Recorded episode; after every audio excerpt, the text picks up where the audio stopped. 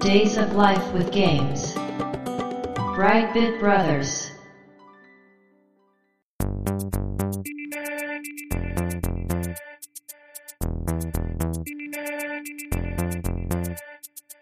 どうも、ワンピー川崎です。どうも、2P 長谷川です。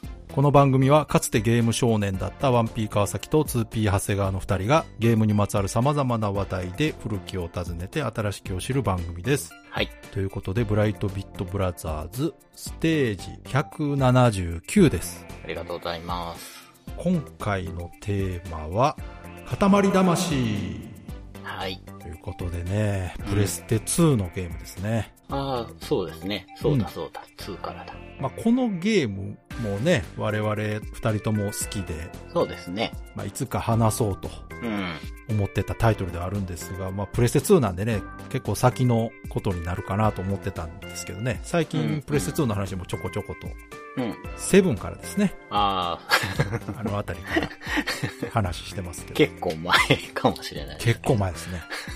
77回でしたっけそうですそうです。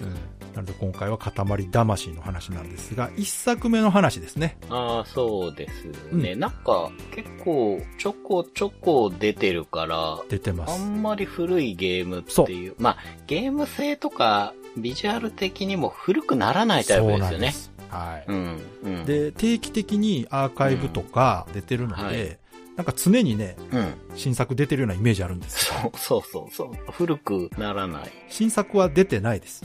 そうなんですよね。そう。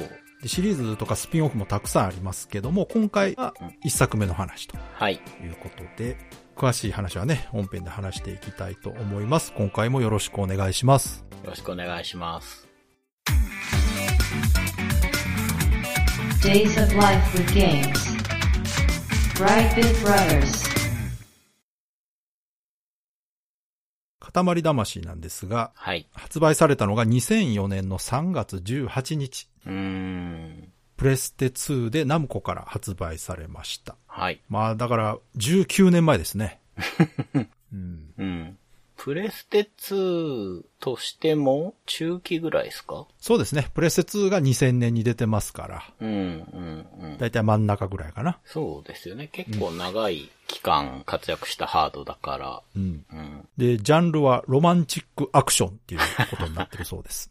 言ってましたうね。ん、でね、ちょっとね、他のタイトルと違う部分というか、はい。販売価格ね、うん、うん。定価が4725円と、うん。非常にお得なんですね。うーん。当。時のプレステ2のタイトルって、プレステ1から2になった時に値段がぐっと上がったんで、うん、うん。結構高かったんですが、まあその中でも比較的お安いと。うん。ですね。うん。このゲームね、私初めて遊んだのがはい。体験版なんですよ。あー、体験版あったあった。このゲーム発売前にね、うん。ゲームショーとかうんゲームショップでうんうんうん体験うんうん版配りまくってたんですよ。そうですね。あったあった。うん。で、その他にもね、あの雑誌にうん。付属した DVD とかにも収録されてたんですね、体験版が。あーまあ、そういう時代でしたしね。うんそうそうで、このゲームは本当に、やってもらうのが一番手っ取り早いですからね。う。そうなんです。で、私は雑誌についてた体験版で初めて遊んだんです。おそらくね、電撃プレイステーションだと思うんですけど、はい。でね、その体験版バージョンっていうのが、これ、うん製品版とちょっと違うんですよ。うん、うん。体験版用に作られたバージョンで、うん。まあ、体験版スタートするじゃないですか。はい。なら、塊魂のメインテーマが流れるんですよ。うん。でもね、これ製品版と違うんですよ。うーん。体験版のテーマ曲はアカペラなんです。ああ、そうだっけ。はい。 サウンドの人の声だけ。で、うん。これが、まあまず衝撃的で、ですね。はい。うん体験版スタートって言ったら、なーなななーっていうこ う、うん。うんもうなんかでも本編でもやりそうだから、こ で、これね、確かね。ね、うん。サンプル用に収録したやつを入れてたって。なるほどね。うんうんうんだからその曲を作る前にこんなイメージってあるじゃないですか。うちうちで聞かせるよとかですかね。それだったという話をなんかどっかで読んだ覚えがある。あ はい。で、まあ、まずこれが衝撃的で、あ。はい。で、まあ実際ゲーム遊んでみたらこれがもうめちゃくちゃ面白くて、はい。で、こうゲーム内容としてはね、うんタイトル通り塊っていうものを、うん。こう街の中で転がしていくんですよね。だから、ふんころがしゲームみたいなそうね。うん。感じ。そう、そんでその塊っていうのが何か特殊な力を持ってて、こう、周りのものをどんどんくっつけていくんですよね。あそうですね。で、物をくっつけてどんどん塊が大きくなっていくという、うんもうこれだけのゲームなんですけど、うん、うん、うん。体験版専用のステージで、うん、 1ステージだけ遊べる仕様になってまして、うん、うん。家の中から家ちょっと出て、家の周りをぐるぐるして終わりみたいな感じの体験版だったんですよ。うん、でもうこれがね、面白いからもうずっと体験版遊んでまして、うん、うん。で、体験版も遊び倒した後にですね、まあ当然、製品版もうん、発売日に買いまして、うん。で遊んだらですね、メインテーマがすごい豪華になっててびっくりしたと。いや、うん、まあ、ああれ正式じゃなかったんやと思って。その当時分かんなかった。まあそうですね。で、やっぱ私個人的なイメージとしては本当にその最初に遊んだのが体験版でその時のイメージっていうのがめちゃくちゃ強くてですね、うん。強烈で、はい。もう遊んだ時に、うん。なんだこのゲームはと。はい。こんな簡単なこと、うん、うん、うん。今まで誰も思いつかなかったのかと。その上、こんな簡単なことでこんなに楽しいんだと思って、これもう完全に発明だなと思って。あそうですね。うん。うん、驚きました、本当に。うん、うん。はい。で、長谷川さん最初にちょっと言いましたけど、このゲーム体験版っていうのが非常に重要なゲームで、うん、見た目ね、ご存知の方わかると思うんですけど、確かにね、ビジュアル可愛くて、うん。ゲームしない人でも目を引くぐらい可愛らしい見た目なんですよ。なんか、サブカルのそうそ極みだなと思う。いすごいましたね。グラフィカルなね、感じ感じでで。。うん、その、ゲームにサブカル界隈のうん。アートがうんうん。使われるって、そんなになかったから、全くなかったとは思わないですけど、そういう中でもかなりうん。いい仕上がりというか、まあだから、プレイステーションはもともと初代の時からそういうとこあったんですよ。だから、うんオンジャムラミーとか。そうですよね。うん。だから、うん、うん。やっぱり任天堂とは違って、もうちょっとこう、グラフィカルなところを攻めてるゲームが多かったんですけそどう、そうそで、見た目もね、いいとは思うんですが、う。うん。ゲーム内容があまりにも特殊すぎて、うん、うん。これ実際に触ってみないとね、本当の面白さが伝わらないゲームなんですよ。そうです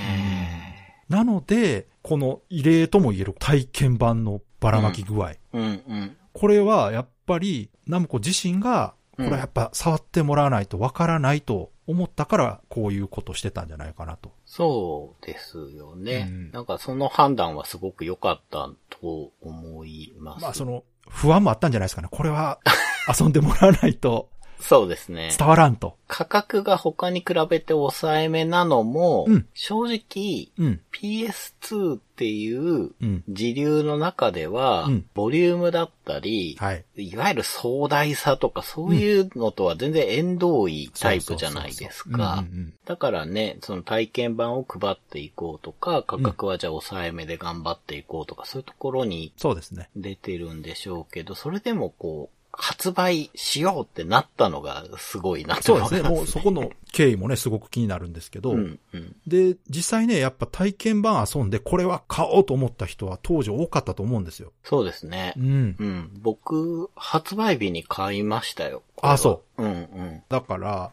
見た目の可愛さだけで買う人もいるとは思うんですが、うん、実際触った時の感覚というのが非常に重要なゲームで、うん、うん、うん、うん。体験版というのがうん。より重要なタイトルだったなと。そうですね。まあうん確かにそうかも。さっきね、川崎さんがプレイステーションっていうコンテンツは、うん。結構サブカルのものもあるっていうね、話してましたけど、うんうんまあなんか、ちょっと言い方悪いですけど、うんこうネタ的なのもいっぱい出たじゃあないあ、ですか。そうそうそうそう。だから実際ゲームとしてはうん、ちょっと飽きが早いなみたいなのとかもあったりはしたから、そそううですねいう意味では体験版配ってもらえたのはすごく安心材料でしたね。そう。私はナムコが好きだったんで、うんうんうん。あ、あ、ナムコっぽいゲームだなとは思ったんですけど、やっぱり。うん。うんうん。あの、昔のね、ナムコっぽいゲーム出たなと、わあわのかりま、すナムコット時代でしそうょ。そう。プレイステーションのナムコってやっぱりリッジレーサーとか、はいエースコンバットとか、はい鉄拳とか、やっぱ 3D のハイクオリティゲームのメーカーってイメージ強かったんですけど、そうですね。そんな中やっぱドリラーとかね、こういう塊魂っていうのをちゃんと作ってるのが、うん。昔のナムコらしさだなと思ってたんで、うんうんだから、そういうナムコのカラー知ってるファンはね、うん。期待の仕方が違ったと思うんですが、そうじゃない人からすると、はいまあ、なんかこうビジュアルだけで目を引いて奇抜なタイトルとうんうんうん世界。観だけのゲームじゃないかなというふうに疑われても仕方ないような見た目だったんですよ。そうですね。うん。で、なんか内容もその、なんか塊を転がして大きくしろみたいなね。うん。そんなんで面白いんかいな、みたいなね、うん。内容なんで。これは本当に触ってみないとわからないという意味では、もうゲーム性バチバチで勝負してるゲームなんですよ、これ。うんうんうんそこにプラスビジュアルがあったおかげで売れたのは間違いないんですけど、うん。うん。このゲームの重要なところは、やっぱりゲームシステムなわけなんですけど、うん。じゃあこのゲームシステムをもうちょっと詳しく説明したいんですけど、はい。このゲームで使用するものっていうのがね、アナログスティック2本のみなんです。基本う的んに。。うん。このアナログスティック2本で弾を転がすんですけど、はい。これ厳密に言うと弾を転がしている人がいるんですね。うん。まあ人というか宇宙人というか。うんまあこれがプレイヤーの代わりの王子、通称王子というか王子という名前なんですね。これまあ、王子です、王子。はい。で、この王子が塊を転がしているんですね。うん。両手で押してね。で、アナログスティックをその王子の両手に見立てて操作するといううん。内容になってまして、アナログスティックを前に倒すと前に、で、横に倒すと横に塊を転がすという動きをします。わかりますかねまあ、そのままですよね。前に倒せば前に押していくうんと。、で、当然アナログスティックなので、少し倒せばゆっくり、はいはいはい。大きく倒せば早く転がします。うん。で、さらに、左右のスティックを右方向へ倒せば右へ平行移動。うん。で、左へ倒せば左へ平行移動します。うん。じゃあ、右へ向きを変える場合は、右スティックを後ろ、うん。左スティックを前に倒せば、右に曲がります。はい。で、左はこの逆ですね。うん。まあ、これが基本なんですけど、まあ、この他にちょっと特殊な操作として、うん。左右のスティックをガチャガチャやると、王子ダッシュっていうはいはいはい。高速転がしができます。うん。うん。で、その他ね、左右のスティックを押し込むはい。と、180度向きを変える王子ターンっていうね、うん。特殊操作もできます。はい。さっきのダッシュは王子ダッシュね。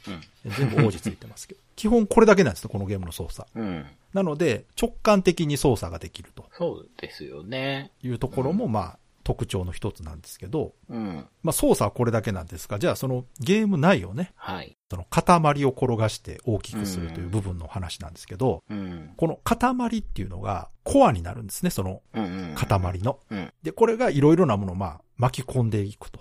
はい。なんか重力かなんか働いてるのか知んないですけど、どんどんペタペタくっついていくんですよ。はい。で、この塊が物を巻き込む時のルールというか条件がありまして、うん。現在の塊の大きさうん。以下のものしか巻き込めないというルールがあるんですね。うん。ということは、現在の塊の大きさ以上のものは巻き込めないっていうことなんですよ。うん。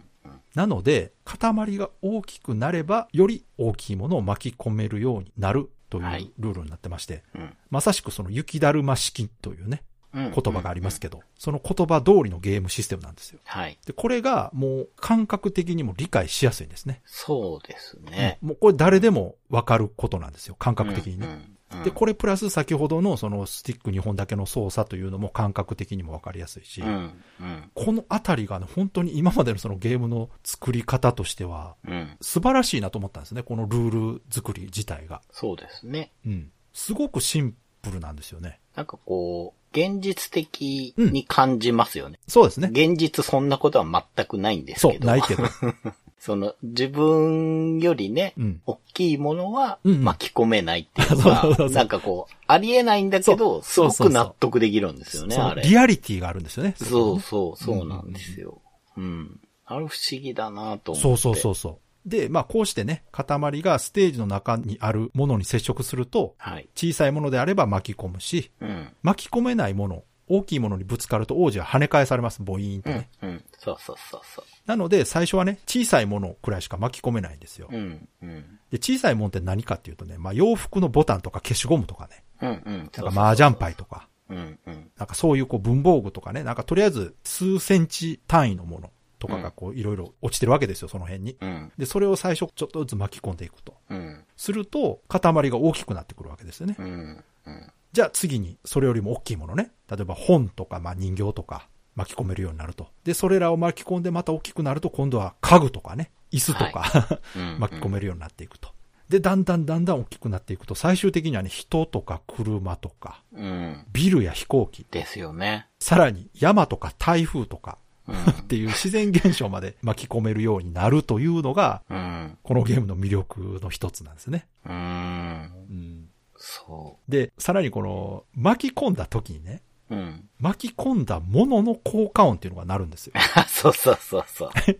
あれで、がこれも特徴。徴ですごく面白いんですけど、うん、うん、まあ普通のね、最初言ったちっちゃいものとかだと、うん。ポコポコポコポコみたいな感じでね、はい。巻き込んでいくんですが、例えば自転車巻き込んだりするとねうんう、んチリンチリンってベルの音が鳴ったりとか、はい。あと動物ね、巻き込むとね、 猫だったらニャーニャー言いながら巻き込まれたりとかね、犬だったらワンワン言ったりとか。うん、で、人間を巻き込んだ時が面白くてね、うん、うん。人間にもいろんな種類がいるんですよ、この世界。はい人間っていうカテゴリーの中にいろんな人間がいて。うんで、その時々でね、面白い悲鳴を上げながら巻き込まれていくんですけど、うん。まあ、例えばあの、すごいリーゼントの突っ張りのキャラがいるんですけど、うんそいつ巻き込んだりしたらなんかブブブーンブブーンとかって言うんですよ。ああ、うんで、このね、人がね、 うん。悲鳴上げながら巻き込まれていく様っていうのは面白いんですけど、やっぱちょっと怖さも感じるんですね。そうですね。ううんん、うん、うん。あの、学校とか公園とかのステージで人が集まってる場所で塊転がしていくと、うん、めちゃくちゃたくさんの人巻き込んで、 もう阿鼻共感なんですよ。うん。わーわー言いますもんね。まあこれが、まあこのゲームの見どころの一つです。そうですね。遊んでない人が見てても楽しい。ああ、そうそう。わかるわかる。うん、で、これがまだ塊がちっちゃい段階なんですけど、うん、ビルとかマンション巻き込めるようになってくるとですね、うん。ビル一棟巻き込んだらもうそこから大勢の人の悲鳴が聞こえるわけです。 大勢の人の悲鳴とあの電話の音が鳴ったりとかなんかしてるんですよ。ああ、そうだっけ。ビルの中でね、仕事してる人が巻き込まれてね。うん、うん。で、このあたりはもう完全にパニック映画ですね。そうですよね。怪獣映画とかね。だから、ルール的には、うん。リアリティがあるって話をはいさっきしてたじゃないですか。はいやってることは全くリアリティがないですよね。ないですね。だからこのなんていうか、 コントラストすごいですよね。そうですねん、そのうん。リアルではないけど、うん。ビルを巻き込んでいく様にすらね、リアリティ感じるんですよ、この。うん。うん。うん。で、それなぜかっていうと、家の中みたいな小さな空間から始まったゲームが、うん。塊の大きさに合わせて、ミクロの視点からマクロな視点に変化していくんですよ。なんか一定取り込んでサイズアップすると、そうです。ふわーっとしたような画面ブラーがかかってね、画面がそうそうブワーっとこう滲んで、うん。ステージが大きくなるというかカメラが引くみたいな感じなんですよね。そうですよね。なんか、あそこが読み込んだりしてるのかなんか切り替えてますおよね。そらくそうですね。でもあそこすごく自然でうまいなぁとそうですだから思うんですよ。感覚的にはシームレスなんですよ。うん、そうそう。でも絶対内部処理的になんかやってますよ、ね。やってますやってますうん。で、この演出がうまくできてるので、うんうんうん。自分が大きくなった感じがするし、うん。これが気持持ちいいんですけど、このおかげでね、さっき言ったありえないこと、はいリアルじゃないことにリアリティを感じられるんですよ。うんうんうんうん。突然こう大きくなったんじゃなくて、だんだん大きくなってる感じがすると。そう、自分で育てた感あるんですよね。これがこのゲームが本当に演出がうまいところなんですが、うんで、まあこんなステージの中にも障害物があったりして、はいはい。進めない場所があるんですよね。ああ、ああ、で、この進めないところっていうのも、塊が一定の大きさになることで、その邪魔してる障害物を巻き込むことができるようになると、その先に進むことができるようになると。はいはい。いうことで、最初から無制限に広いところには行けなくはなってるんですけどう、ん。で、じゃあその塊の大きさでねうん、感覚的なもんなのかっていうと、ちゃんとね、画面上に何メートルとか出てるんですよ。ああ、そうでしたっけ。常に何センチ何メートルって出てるんですけどう、んただ数字が出たとこでわかんないじゃないですか。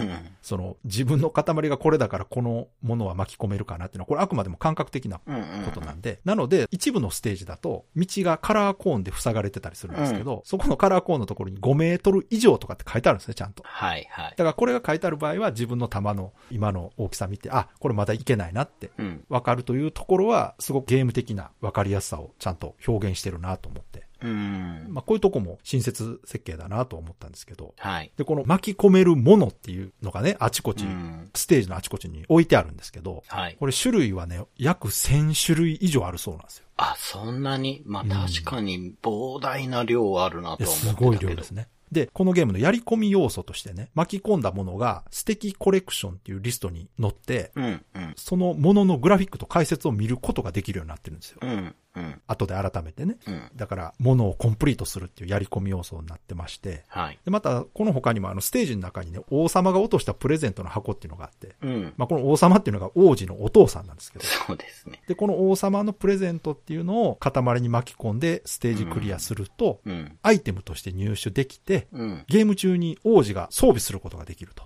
うん、うん。すると王子の見た目が変わります。ああ、そうだそうだ、帰れてたな。はい。もうこれもやり込み要素の一つになってういるん、うん、うん。というところがね、まあゲーム内容としてはこういう感じなんですけど、はい。で、もうこのゲームの魅力って本当にこのゲームシステムが一番大きいと思うんですが、うん。このシンプルなゲームルールをですね、うん。より際立たせてるのが世界観とかビジュアルなんですよね。そうですね。う。うんん。ただ単にこの塊を転がすだけっていうのだと、うん。まあシンプルすぎるというか、うん。それだけではやっぱりゲームにならないと思うんですが、まあ、ならなくはないのかな。ゲームにならなくはないけど、うんそこにさらにこのゲームの魅力をアップさせているグラフィックね、うん。ビジュアル。うん。で、このゲームグラフィックは背景もキャラも、まあ、全て 3D フルポリゴンでそうですね。はい、表示されてるんですけども、ただこの2000ね、うん発売されたのが2004年。うん。 2004年のゲームとしてはですね、非常にポリゴン数が少ないうん。ですよ、見た目。うん。で、全体的にカクカクしてます。はい。なんかもう、段ボール箱を折って作ったみたいな感じ なんですけど、これはね、もう完全に狙ってやってますね。うん。で、このゲームって物を巻き込むことが重要なので、はい。ステージの中にね、もう普通のゲームじゃ考えられないぐらい、オブジェクトというか、ものが溢れてるんですよ。うんで、このゲームの肝である、ものを巻き込むという目的のためにね、うんものをたくさん表示しないといけないんですよね。うん。うん。うん。で、それを表示する、たくさん表示するために、ポリゴン数を、一体あたりのポリゴン数を少なくしてるというのが、このカクカクモデルの最大の理由だと思うんですけど、そうですね。これはだから制作側の事情ね。うん。うん。でもこれをそう見せないように、はい。デザインとかその世界観でうまくうん。表現してるんですよね。うん。いやー、もうこれぞデザインだと思いますね。そうですね。。うん。チープには全く見えない。まあ、チープに見えたとしてもそれは狙ってやってますからね。そうそう。あれを、まあ、チープだという人もいると思うんですけど、塊魂を好きな人は、うんあれが別にポリゴン数が増えてヌルヌルすることとか、うんリアルななデザインになること は望まないと思うんですよ。そこなんですよ。うん。そう。私もそう思ってて、うん。当時よく言ってたんですけど、うん。これ、もしグラフィックリアルだったら、うん。ホラーじゃないこれ。そうですね。うん。うん。キャー、キャーって言いながら人がうん。正体不明の謎の塊に巻き込まれていくっていう、もうこれ、うん完全にホラー映画というかパニック映画なんですよ。うん。だから、そういう方向性もなくはないと思うんですよ。うん。うん。うん。もしかしたらアメリカとかで作ると、はい。そういうゲームになるかもしれないですけど、うん。でも、塊魂ではそういうコンセプトでは作ってないと。そうなんです。あれをリアルタッチで、うん。作ってたとしたら、うんそれはそれで喜ばれたとしても、うんうんそうね今とは全然違う存在で、そまあ言ったら飛び道具的なね、う。うん。一発ネタみたいになりかねないんですけど、そうですね。その塊魂っていううんコンテンツが寿命が長いのは、うんはいやっぱりこう全体をデザインちゃんとしてるからだと思うんですよはい、そうですね。そうだと思います。リアルな表現とか、うん写実的なビジュアルっていうのは、うん。どうしても古さを感じてしまうんですよね。うん、うん、うん。プレステ2の時に、この時代すごく最新のグラフィックうで、ん、うん。リアルに見えたものでも、うん、 10年後に見たらやっぱりしょぼく見えてしまうんですよ。うん、うん、でも、塊魂はそう見えない。うん。うん。今見てもこういうデザインというね、そう。意図してこういうデザインを作っているというのが、そのゲーム全体でデザインされてるんですよ。うん。で、結果、まあ、ゲームの都合として、たくさんのものを表示するために、一体あたりのポリゴン数を減らしたものをうまくデザインした結果として、うん。このパステルタッチの色調とか、はい。このビジュアルに合ったストーリーや世界観が、うん。うん。まあ、おそらく後付けで出来上がったんじゃないかなと思ってるんですけどね。うん。うん。まず一番表現したいのは、塊を大きくしていくとこと。うん。うん。いうコアがあった上で、そこからこう世界観とかを膨らませていったんじゃないかなとう。いうん気がしてるんですよね。最初に王子とかっていう世界観があったとは思えないんですよね。う。うんん。で、まあこのビジュアルのとこで言うと、ゲームの合間にね、ムービーが流れるんですよ。はい。で、ここに地球人の親子が出てくるんですよね。うん。でお父さん宇宙飛行士でね、うん。お父さんがなんか宇宙行くのにお母さんと息子が応援に来てるみたいなね、ムービーが出てくるんですけど、うん。で、まあ、この地球人の親子も世界観に合わせて立方体のカクカクの体なんですよ。うん。ただ、顔だけはリアルなんですよね。うん。だから見た目ちょっと不気味なんですよ。うん。でもこれもね、ゲーム進めていくと ね、慣れてきたらね、可愛く感じてくるんですよ。うんあとね、このね、ムービーの時の地球人の親子のセリフはい。がめちゃくちゃ素人っぽくていいんですよ。生っぽいですよね。すごく。これって開発の方か誰かがやってるんですかね多分そうだと思うんねですけ。ど。声優さんじゃい。ないですよね、あれうね。ん。だから、うんそのビジュアルでも、うんこの後話されると思うんですけど、はいサウンドとか、はとにかくトータルデザインが、うん教育テレビうんみたいなそうね感じがあるんですよ、うんうんうん個人的に、で、教育テレビって、たまにハイセンスで、はいちょっと毒味があるものをやるじゃないですか。はい、そうですね。うん。で、まあ、まさに PS2 の中でそういうのを見つけた感があったんですよね。わかります。当時の塊魂は。で、多分作ってる方もそういうのが好きだと思うんですそよ、うね。そそこを狙ってる感じはしましたね。うんまあ、うん昔で言うとポンキッキー。うん、うん。あの、ポンキッキーズの前のね、ポンキッキとうんうんか、そうそうそうあとはウゴウゴルーがね、はい、はうい。ん、あの感じかな。う。うんん。だから、トータルデザインのそのセンスというかね、うん。ここがもう凄まじかったんですよ。キャラクター、特に人間ね、はいを、なんていうか、まあ、本当に四角いポリポリした人にうん。なってるじゃないですか。はいだからそれに合わせて、うん。電子音みたいな声とかもうん。考えられると思うんですけど、なるほどそこは生っぽいんだっていう。そうですね声優さんうん。も多分使ってないですよね。もし声優さんだとしたらすごくうまく素人っぽい演技をやってることになるんおですそけどらくあれは声優さんじゃないと思いますねう。んん。そのギャップを考えられるセンスすごいなと、その出来上がったものを見ると、うんのもあるよね、みたいなことは言えるんだけど、うんあれを一個一個構築していくのって、すごくセンスがそうあでするねんだなっていそうだと思います、本で当きに。ないと思います、あれ。 Days of Life with Games. Brightbit Brothers. まあ、そのセリフのこともそうですうん、けうど、ん、うん。先ほど長谷川さんが言われたやっぱ BGM ね。うん、このゲームの重要な要素のうん、うん。一つが BGM でもあるんですうん、うよ。ん。で、その BGM っていうのが、まあ、さっき言った、このゲーム全体のトータルデザインっていう中でも重要な要素の一つになってましてね、音楽が。はい。全体的に、まあ、ちょっとへんてこなうん。 BGM になってるんですけども、うん、うん、 BGM 自体のクオリティが非常に高くてね、うん、うん。とても人気があるんですね、このゲームのはい。曲っていうのが。で、うんこの BGM がステージごとにね、かなりたくさん用意されてるんですけど、うん、ただの曲じゃなくて、ボーカル曲になってるんですよ。うん。まあ、あの、素敵ソングっていう風に呼ばれるらしいんですけど、はい。まあ、このステージ曲がボーカル曲っていうのも結構珍しい試みだなと思うんですけど、うん。ね、オープニングとエンディングぐらいね、ボーカルかかるならわかるんですが、はいステージ曲の多分半分ぐらいボーカル曲なんですよ。うん。その上、内容も非常に個性的で、うん。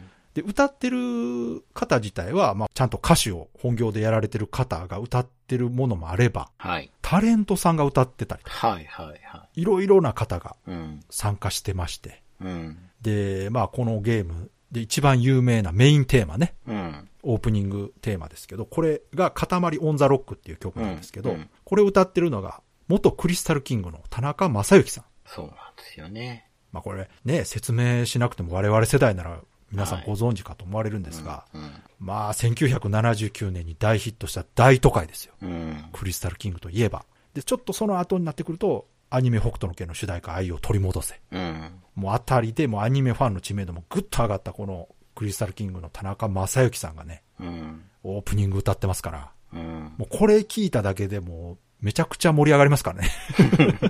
なんでって思いました、最初。そうそう。そう、そうなんだよな。その、なんでっていうキャスティングというかね。うんその、人をチョイスするんだけど、うん中身は別に、それだけで持ってるわけじゃなくて、そういうことです。単純に上手いですから、皆さん。これはですね、その、まあ、この他にもね、うん。新沼健治さんがラップ歌ってたりとか、うん。水森アドさんとか、チャーリー昴生さんとか、うん。まあ、言ったらゲームの曲を歌うイメージがないような、うん。ものすごく豪華なメンバーの方がそうです歌ねってまして、松崎しげるさんとかね。そうですう。ん。エンディングテーマがあるんですけどね、このゲームも。はでい。エンディングテーマ歌ってるのが松崎しげるさんなんですよ。あの、松崎しげるさんのエンディングテーマ、はい。僕あの、結婚式の退場の時に使いまし マジでた。うん。素敵な結婚式やな泣いてまうわ。もうまあそんな感じで、その別にこの当時流行ってた方たちじゃないんですよ。そうですね。どっちかっていうと、うん。我々が子供の時にうん。見たことある人たちだったんで、もう私ドンピシャ世代だったんですよねうん。。うん。まあ、水森アドさんなんかはもうんう NHK でそうですよ透ね明ボードにホワイトマジックでね、うん。歌いながら絵描くお姉さんですから。はい。あと松崎しげるなんてもう私大好きなトミーと松出てたうん。役者さんでしたしね。うん。そういう方が大人になってからゲームで歌歌ってるってもうめちゃくちゃ面白くて。うん。でも、さっき長谷川さんが言ったみたいに決してネタじゃないんですよ。そう。そうなんですよ、ね。ちゃんと。歌唱力ある人がうん。すごくハイクオリティな楽曲の歌を歌ってるわけです。こうれん曲自体は本当にクオリティ高いんです。うん。うん。歌詞とかもちょっとふざけているように聞こえるんですけど、うん。曲自体のクオリティは全然その笑わそうとかそういうわけじゃないんですよ。そうなんですよ。うん。で、たくさんの曲とかいろんな種類の曲があるんですけど、うん。このボーカル曲の歌詞のコンセプト自体は実は一つ大きなコンセプトありまして、うん。世界が一つになる世界平和をテーマにしてるんですね、これ。ああ。すべての曲の歌詞が。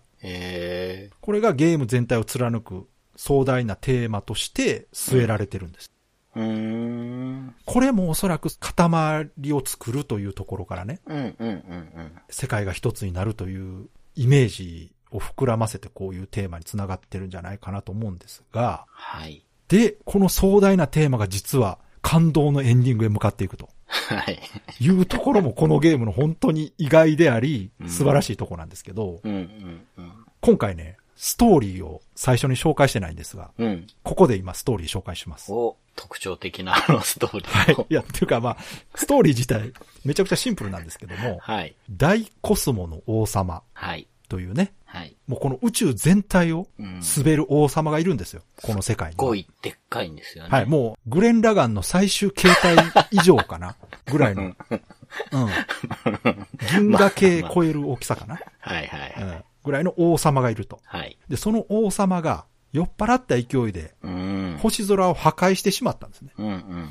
で、もう宇宙が大変なことになってしまったと。そのレベルの大きさですよね。そうです。うんもうちょっと酔っ払ってこう、ゴロンってこけただけでも宇宙が壊れてしまう。うん。で、その壊れた宇宙を直すために、うん。自分の息子のね、王子。うん。でちなみに王子の身長5センチです。昭和ちっちゃい。王子はちっちゃいんです。まあまあ、大きくなったらね、多分お父さんみたいになると思ううんですけど。ん。うん。で、この王子が、もう物がいっぱい地球には溢れてるから、うん。あそこでちょっと塊転がして大きくして、うん。それで星空を作り直そうとうん。いうストーリーです。やってきてって言われるんですはよいね。。つまりまあ、王子が王様の尻拭いをさせられているとそう。いうストーリー です。はい。まあ、非常にふざけた、いい加減なうん。ストーリーなんですけど、はい。まあ、これだけ聞いてね、もう実際ゲーム始まったらもうこんなんなんですよ。 うん。あー、宇宙壊しちゃった、ちょっと王子なんとかしてきて、みたいな感じ でね、そうそうそすごい無茶ぶりされてう。。そう。行くんですけどなんかね、物言いもね。そうそうん。う。ムカつくんですよ。そう。ちょっと悪いんだけどって感じじゃないんですよ。そうそうそうん。う。で、王様全部カタカナで喋るしね、余計ムカつくんですよ。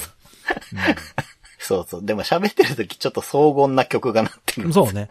うんはい。ちょっとこう、賛美歌みたいな感じそうそうそうそうそう。あれがまたね、魚でしてくるんですよね。そうそうそうそう。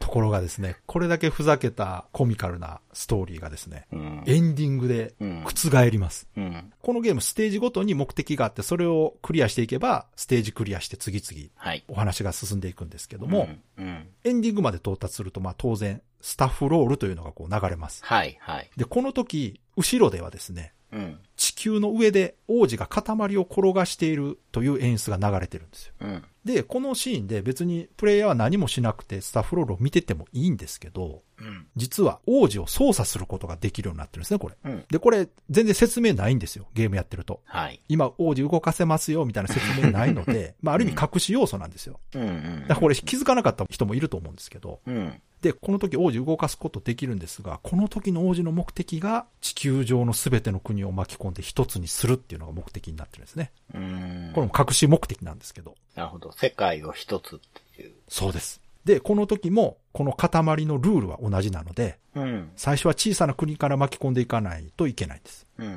から最初にアメリカボンと巻き込むことはできないんで、うん。うん。まあ、日本とかね、うんうん。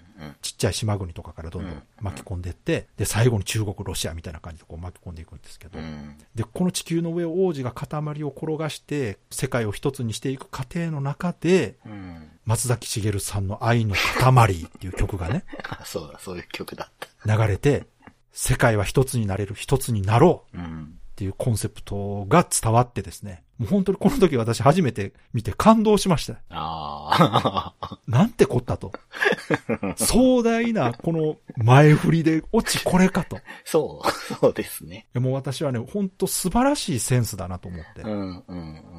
改めてこれだと私がかつて好きだったナムコっていうメーカーはこういうことをするとこだったと。うん、本当にいろんな意味で感動したんですね。うん。うん、うん。うん。まあ、この時のゲーム私、鉄拳もリッジもエースコンバットもやってましたけど、はい。まあ、かつてのそのファミコンとかアーケード時代のやっぱナムコのセンスが好きだったんで、うん。うんまあ、ちょっと物足りないとこもあったんですよ。うん。すごく大きなハイテクなメーカーになってしまったなっていう気もしてたんですが、この塊魂やった時に、ああ、もうその根本のうん。楽しいものを作るという部分に関して全然まだ変わってなかったんだなというのをこのゲームで、ナムコまだ生きてたなと思ったんですけ どね。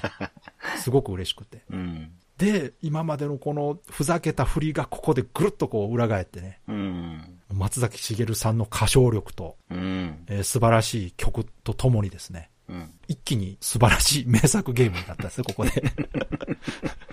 本当にね、すごいなと思いました。だから最初こそね、その体験版遊んだ時の印象としては、はい、はい。まあ、シンプルでうん。人間の本能というか、うん。欲求に直接訴えかけるゲームシステムなわけですよ。確かに。うん。だんだんこそうですう、ね。塊が大きくなっていくとか、あとはね、うんそのうねん、掃除欲というか、はいはいはいはい。綺麗になっていく。わかります。うん、ううんん、ういっん。ぱい落ちてるものをこう片付けていってる、片付けられていく欲というのも満たしてくれるんですよね。そう。小目標の連続だと思ってうんて、、そう、そうそうそうのそあとちょっと大きくなれば、う。うん、あのカラーコーンを巻き込んで、そうです先行けるぞとか、うんうんで、もうちょっと大きくなれば、あの川を越えられるぞとかね。そうです、そうです。だから、そこもすっごいわかりやすいですよね、このゲームは。モチベーションをすごく短期間でうん。更新していくっていうゲームなんで、そうそれが、非常に気持ちよくて、うん。で、それを盛り上げるためのビジュアルだったり、音楽だったり、うん。ストーリーだったりといううん。風に考えられてて、うん。あくまでもゲームシステムというかゲームコンセプトが核にあった上で、それらがこう包括してるというか、はい。この作りは、まあ、この当時のその他の壮大なうん。ビッグタイトルと比べても決して負けてないなと思いましたね。うん。うん。うん。うん、そうですね。まあ、なのでこのゲームは私本当大好きなゲームでですね。うん。、で、音楽に関しては当然サントラが発売されてまして、はい。えー私2作目までかなうん。う買ってるんですよね。ちの奥さんが買ってますね。サントラはね、もう即買いましたね。これはサントラを買わねばならんと。欲しくなる、これは。なるなる。うん。で、この後、まあ大人気シリーズになりまして、うん。たくさん続編が出るんですよね。うん。で翌年の2005年に2作目、続編のみんな大好き塊魂とはい。いうのがプレステ2で発売されまして、うん。でも、やったと。これの続編が出るとはと、うん。最初思ったん ですよ。うん。で、このゲームやっぱりね、発売当時って売り上げ良くなかったんですって。うん。やっぱこう、体験版をたくさん配ったとはいえ、うん。まあ他のゲームに比べるとね、そうですね。よくわからないし、どんなゲームか。うん。うんそうですね。ただ、発売後、口コミで評判が広がりまして、そうそうそうそ徐々に売り上げを伸ばして、う。うん。最終的には売り上げ本数10万本突破したそうです。うーん。その結果、うん。続編、みんな大好き塊魂が発売され、うん。人気シリーズになったとうん。いうことですね。で、この一作目自体もうん何度もね、あの、アーカイブ化されてて、うん。 2012年にはプレステ3になって、うん。 2018年には塊アンコールっていうのが、うんまあ、これ、うんうんうんこの一作目のリマスター版なんですけど、これがスイッチとスチームで発売されまして、はい。 2020年にはプレステ4と Xbox One でうん。出ているという感じで、一作目だけでもかなり最近のハードで遊べるようになってます。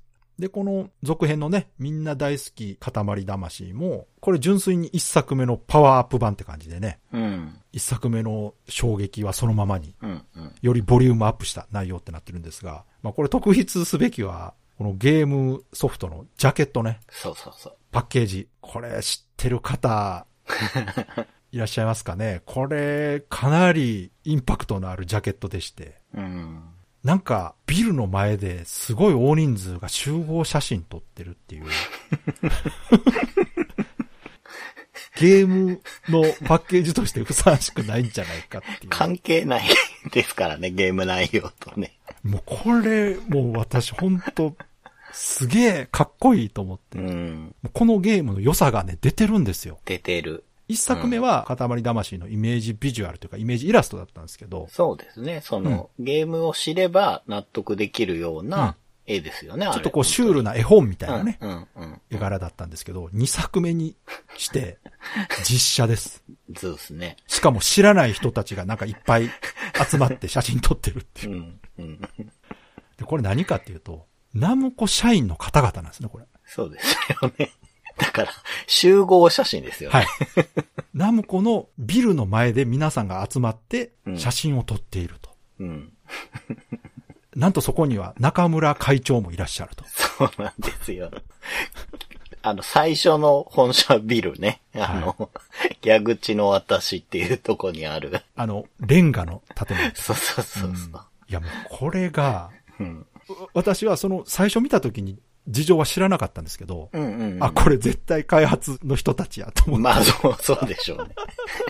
いや、もしかしたらほんまに知らん人らでも面白いなと思ったんですけどまあ、やりかねなあい。やりかねない。うんでも、後で、その、ナムコの社員の人たちの集合写真だよって聞いた時に、うん。わなんて素敵なゲームなんだと。うーん。もうみんな大好き、塊魂っていうタイトルも素晴らしいなと思った素ん晴でらすしいけどで、すね。もういかにこのゲームがその愛されてるか、うん。うん雰囲気が異常況でつ作られてるかっていうのが伝わってくるジャケットだなと思って。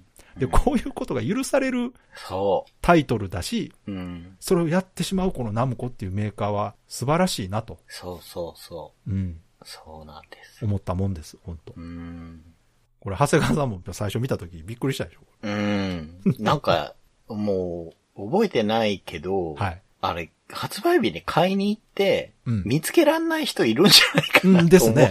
あれ、塊魂ないぞっつって。ないぞってなりますよね。あの、当時の自分がどうしたか覚えてないですけど、うん。みんな大好きは、うん。あれ、買ってないかないや、もしかしたらうちの奥さんが買ったかもしれあなないる。うん多。分、塊魂は僕のを貸して遊んでたんですよ。はいはい。で、ドハマりして、でしょうね。もうずーっとやってて、好きそうですもだかんね、うん奥さん。うん。らみんな大好きの方は僕が買ったんじゃないかもしれないけど、でもあのパッケージは最高だうし、ん。本当に PS2 ってう、ん。ね、どんどんこう最先端で、うん。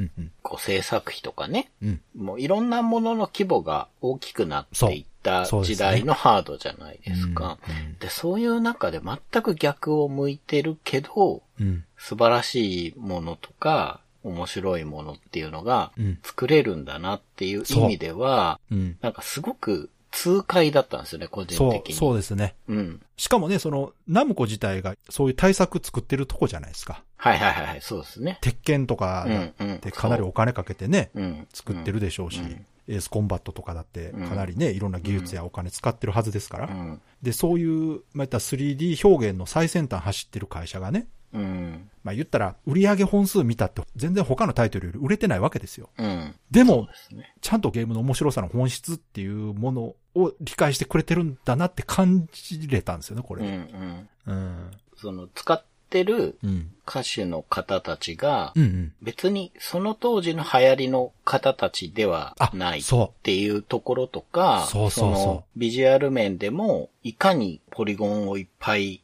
出すかとか、そういう方にも行ってないから、う。うん、うん。とにかく、いいものは、いいように、こう、配置していってあげれば、トータルデザインとしていいものが出来上がるよっていう感じがするんですようね。んなるほど塊魂って。別にその、の、そこを逆張りして狙ってるわけじゃないですよそね。う、それなんです。そこ、逆張りしてないんですよ。その、それがすごく良くて。この世界を作っていく過程で結果そうなっただけであって、そね。う、そうなんです。わざと、そういう流行ってない人たち使おうとか、そういうわけじゃないですからねうん。。そう、そうじゃないです。うん絶対使っている人たちはうん。好きなんですよそうね。そうそうそそう。で、ね、前回のチェルノブでもそうなんですけど、その時もね、言おうかなと思って言わなかったんですけど、うん。僕の中では、この、うんこういうもの、チェルノブもそうなんですけど、塊魂も、あんまりいい表現じゃないんですけど、うんどやってないんですよ。なるほど。これいいでしょっていわかう、見せびらかし感とか逆張り感、うんどっち方向でもいいんですけど、うん、うん。それがないからすごい気持ちいいんですよ。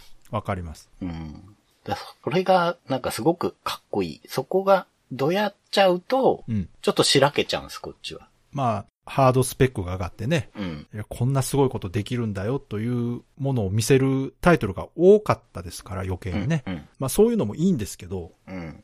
とか、ね、それに対抗して、うん、やっちゃいけないような、うん。アングラなことをわざと狙っていくとそか。うそうそうそわざとチープにするとか、うんそうじゃないんでう。すそよ。うそう、のそこそこ。大真面目なんですよ。そこね塊魂も、そうそうそうん。もう真っ当に作ってて、絶対開発も大変なんですよ。う。うん。あんなローポリとはいえ、そうね。オブジェクト1000ぐらいあるんでしょうん。うん気が遠くなりますよね。ねうんで、しかも、その、作っといて、じゃ、済まないんですよ。一個一個デザインされてるからう。んうんうん、だから、まあ、労力もかかってると思いますしね。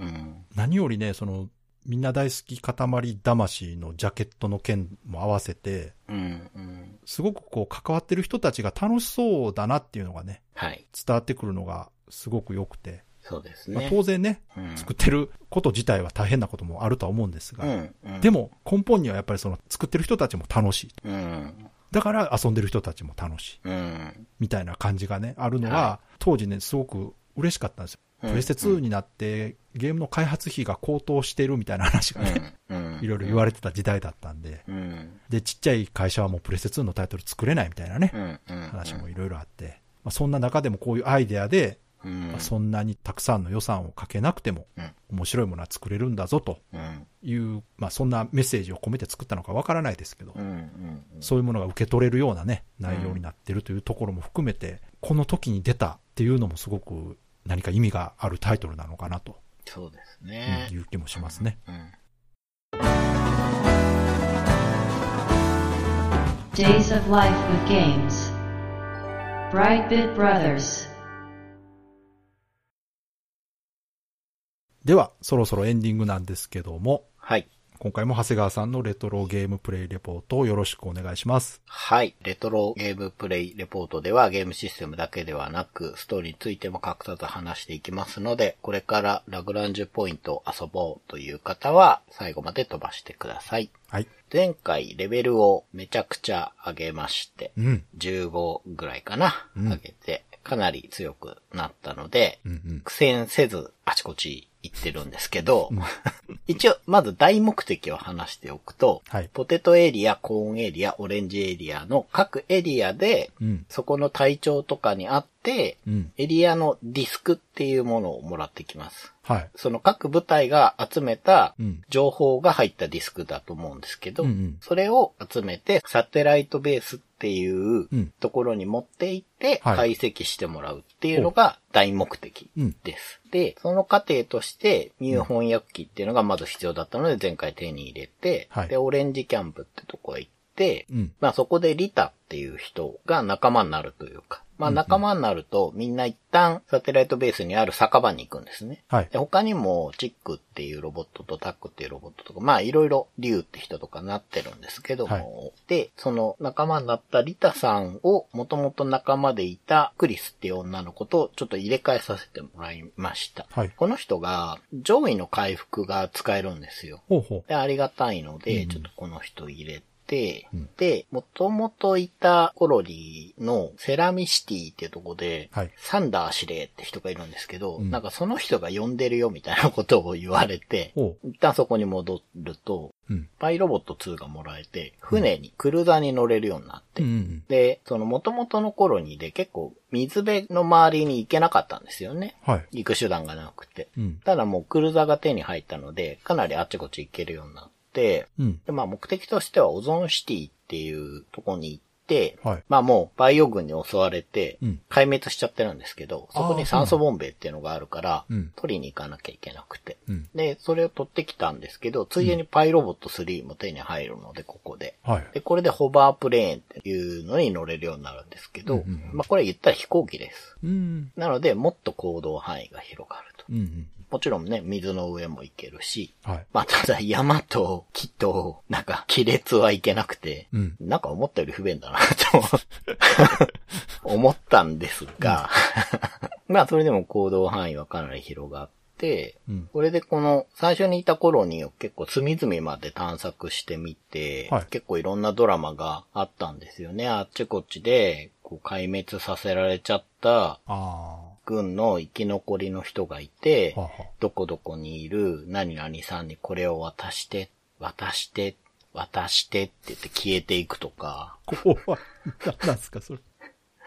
なんかそういうことがあって、まあお使いもしながら、ああ、はいはいい。ろいろ探索した結果、主人公のジンの専用の防具っていう、シャトルボディっていうのを作ってもらったりとかして、で、あとね、最初に探してきなさいって言われたシュトルテ博士はい。が残したメッセージとかも聞ける場所とかあって、まあ、いわく地球は今のままだと住めなくなると。ほう。だから、自分らが変化するみたいなことなんだと思うんですよ。住めるものがもう限られていってしまうだろうと、この先ね。はいはい。だそれで、どうもなんか、自分らを改造してるのかなーっていう感じ。ああ、要するに環境に適応する体に改造してるそう。そうそうそう、そういうことです。うん。 なんかうまく言えなかったけど、そういうことです。うん、そうそう。なんか音声データが残ってたりするんですよね。うんう。うんん。で、まあ、もうここは多分全部見たなってなったんで、そのサテライトベースに一旦帰還して、まあその後も、そのポテトエリア、コーンエリア、オレンジエリア行って、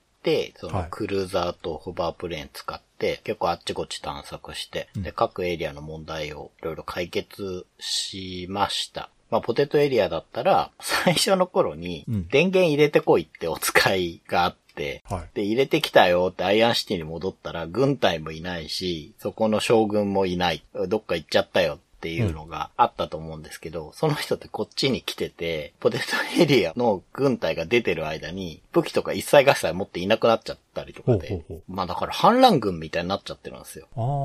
ん。だからそれで分断されたポテトエリアの兄弟をうん。助けたりとか、うん。したんですけど、そうやっていくと、こう、各エリアの人に戦士として認められるんですね。うん。うんうん。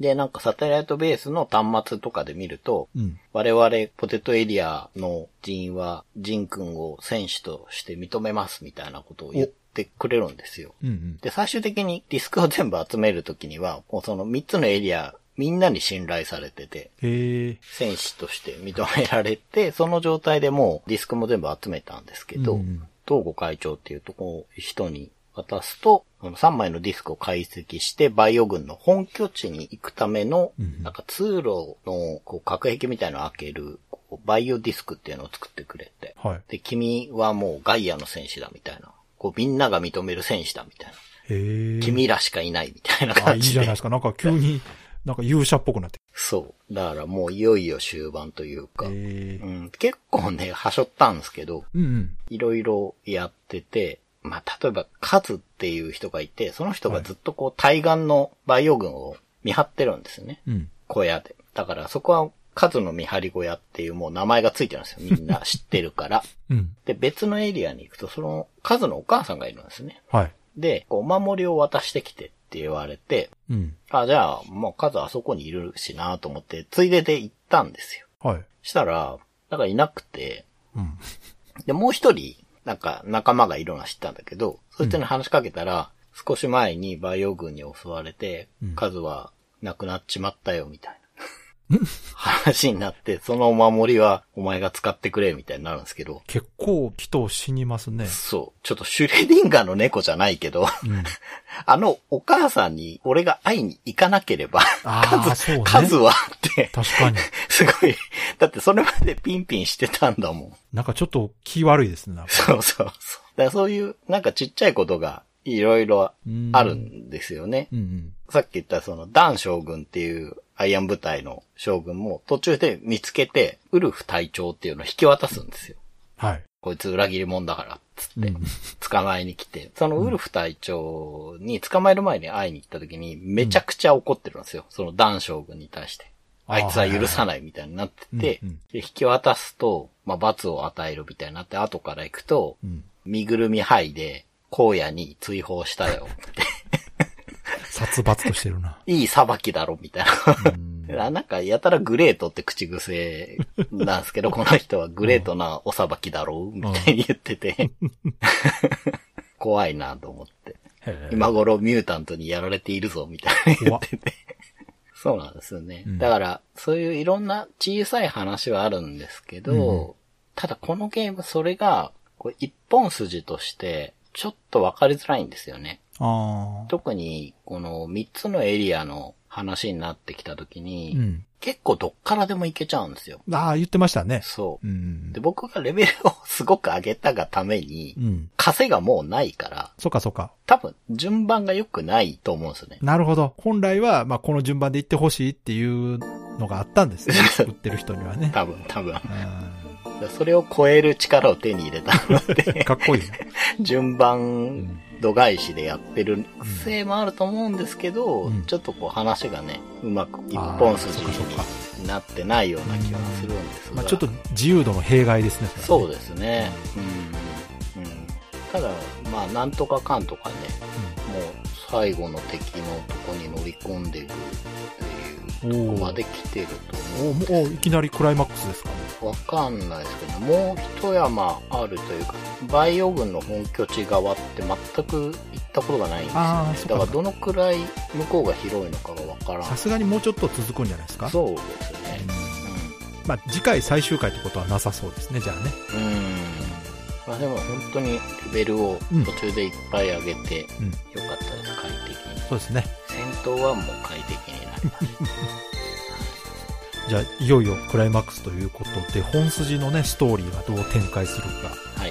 か楽しみですけど。はい。では、いつもの告知お願いします。はい。ブライトビットブラザーズでは番組に対するご意見、ご感想、あなたのゲームの思い出やゲームにまつわるエピソードなどお便りお待ちしています。ホームページ右側のメールフォームや番組の X アカウントへの DM などでお送りください。ホストの場合は、ハッシュタグ BB ブロス。BB がアルファベットでブロスがカタカナをつけていただけると見つけやすくてとても助かります。よかったら番組 X アカウントフォローしてください。よろしくお願いします。よろしくお願いします。ということで、今回は、塊魂でした。はい。いや、よかったですね。なんか久々に話してると、うんこれもまた遊びたくなってきますうんね。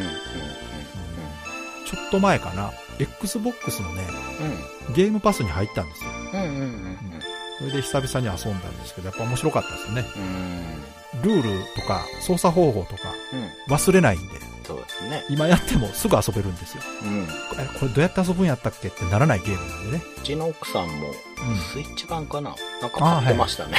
出てましたもんね、最近ね。いや、だから本当時代を超えましたね。うん。そうなんですよね。